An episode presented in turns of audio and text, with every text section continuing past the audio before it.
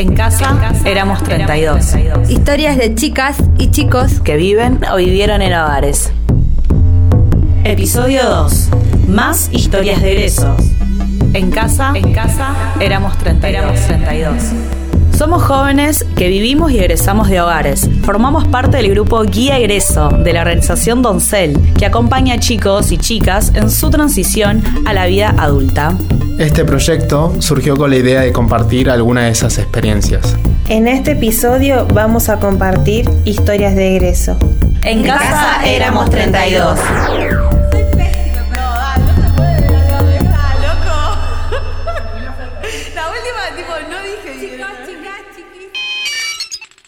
Hablamos con jóvenes que nos contaron cuáles fueron sus experiencias al egresar de los hogares a los 18, cuáles fueron sus miedos, sus sueños y con qué contaban al salir. Hay chiques que ya pasaron por la experiencia de dejar al hogar a los 18 años y así lo vivieron. Otros jóvenes, en cambio, todavía no egresaron, pero ya empiezan a pensar cómo hacerlo. Mi, egreso me lo imagino hace varios años. Eh, y si bien en un momento pensé que era algo, algo fácil, digo, bueno, junto plata, eh, alquilo una casa y me voy, eh, resultó no ser tan así, no, no es tan, tan receta como uno imagina. Y bueno, tratando de poder llevar a cabo esa receta, me encontré que me faltaban un montón de ingredientes. Y entre esos ingredientes obviamente era un trabajo estable, una persona que esté acompañándome, que esté alentándome, porque a veces no alcanza aunque uno quiera, necesita también que otra persona esté diciéndote ahí, dale, vos podés, y si no, se te da ahora, tranquila porque se te va a dar más adelante. Eh, más allá de que nosotros eh, estemos muy convencidos de que podemos un montón de cosas, eh, es una caricia al alma que alguien venga y te diga, yo apuesto por vos. Sí, yo siempre, en realidad constantemente, es algo de lo que, bueno, siempre estuve viendo que desde que entré a un hogar hasta actualmente todo el tiempo pienso en cómo irme y si y entre más pequeña oportunidad tenga y siempre intento agarrarla para ver si, si puedo irme. Anteriormente pensaba irme antes de los 18, pero en este hogar que estoy actualmente se me es más cómodo como para organizarme a mí mismo, me dejan un poco más libre por el cual puedo llegar a esperar hasta los 18 para irme.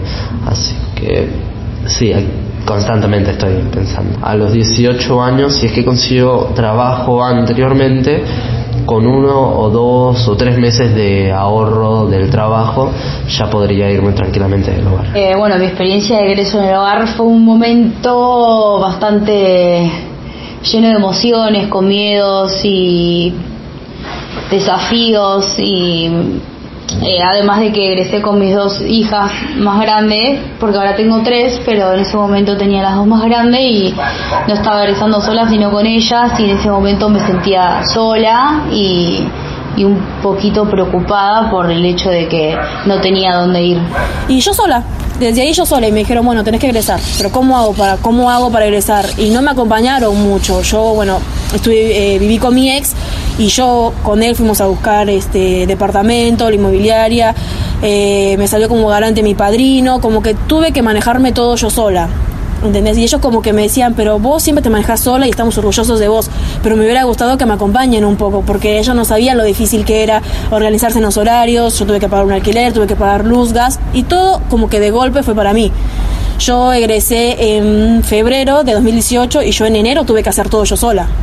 En enero me contrataron para el trabajo, en enero fui a buscar, eh, en una tarde encontrar el departamento, que fue en Boedo de dos ambientes. Parte importante de la autonomía se da a los 18, donde cada decisión repercute en el resto de nuestra vida. Así se sintieron chicos y chicas antes de egresar. Me sentía un poco mal porque por el tema del trabajo, porque yo pensaba que yo al no tener, al no tener trabajo como que no servía tanto o porque estaba ahí. Y en el hogar o tenés que estudiar o trabajar, pero como que te exigían. O porque si no trabajás o si no estudias o te tenés que ir o cada persona eres a los 18, a los 18 años en los hogares. Yo eres a los 20 años, pero porque estaba estudiando. Porque yo creo que si por ahí no hubiera estado estudiando, por ahí o me rajaban o buscaban cualquier cosa para que yo me vaya de ahí.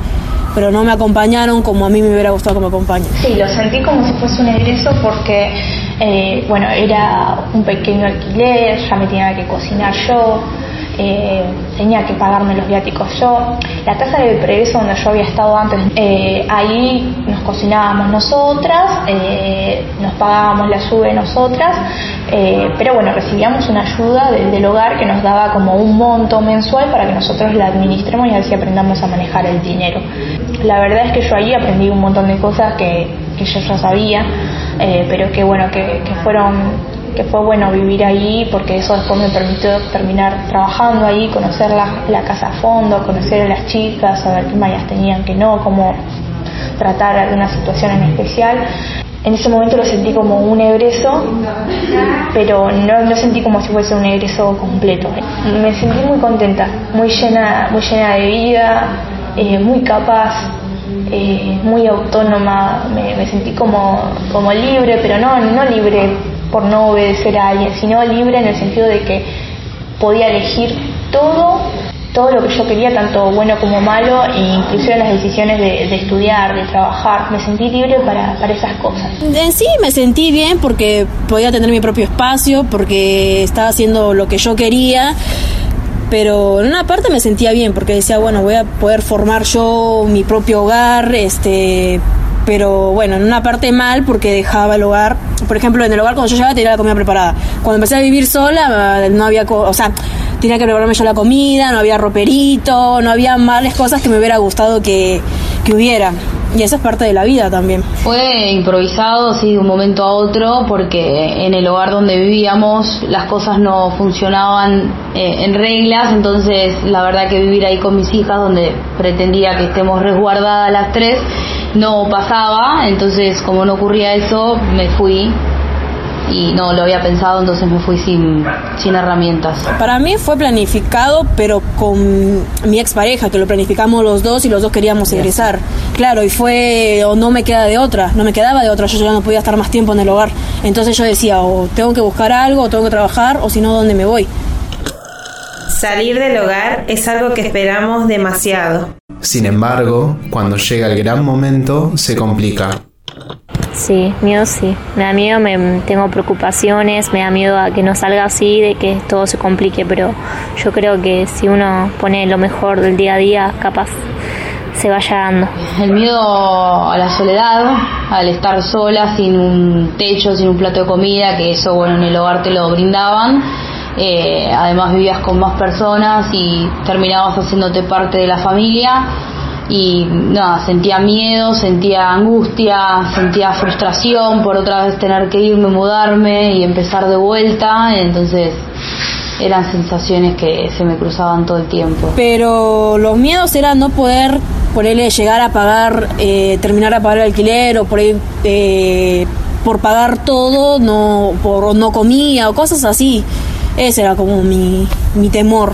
Y hoy apostamos a construir la vida que soñamos. Mis sueños es, bueno, poder ejercer la carrera de docente en nivel primario, secundario y terciario, superior, poder eh, dar clases en gimnasios. Mi sueño es tener mi propio gimnasio, básicamente. Y también dar talleres, talleres de de circo, de educación sexual integral. Me, gustaría emprender mi vida en un montón de otras cosas y poder enseñar, que es mi vocación. Mis sueños, la verdad, en este sentido, eh, capaz yo lo interpreto como meta también, eh, porque muchos sueños, por así decirlo, eh, no, no tengo más que metas, o sea, lo mío yo lo defino en metas que serían todos mis estudios, o sea, lo que yo quiero llegar a trabajar, de lo que me gustaría, el cual sería la psicología, que es algo que me está gustando mucho últimamente, y la criminología, que también es algo que voy a estudiar después de la secundaria. Nada, mis sueños eran, bueno, seguir en, el, en mi departamento, seguir viviendo sola. Ahora por el momento no, no vivo sola ya, estoy ahora con mi familia. Nunca egresamos totalmente solos ni solas. En el camino nos encontramos o no con personas o situaciones que nos ayudan a seguir. Sí, la verdad es que por la personalidad que tengo, por las cosas en las que creo, mis convicciones, mis sueños, cómo pienso a la otra persona, eso, mi personalidad en sí me llevó a contarme a mucha gente. Eh, nunca, nunca me sentí sola, eh, salvo el día que me mudé y que ahí ya no estaba con otras chicas en la casa.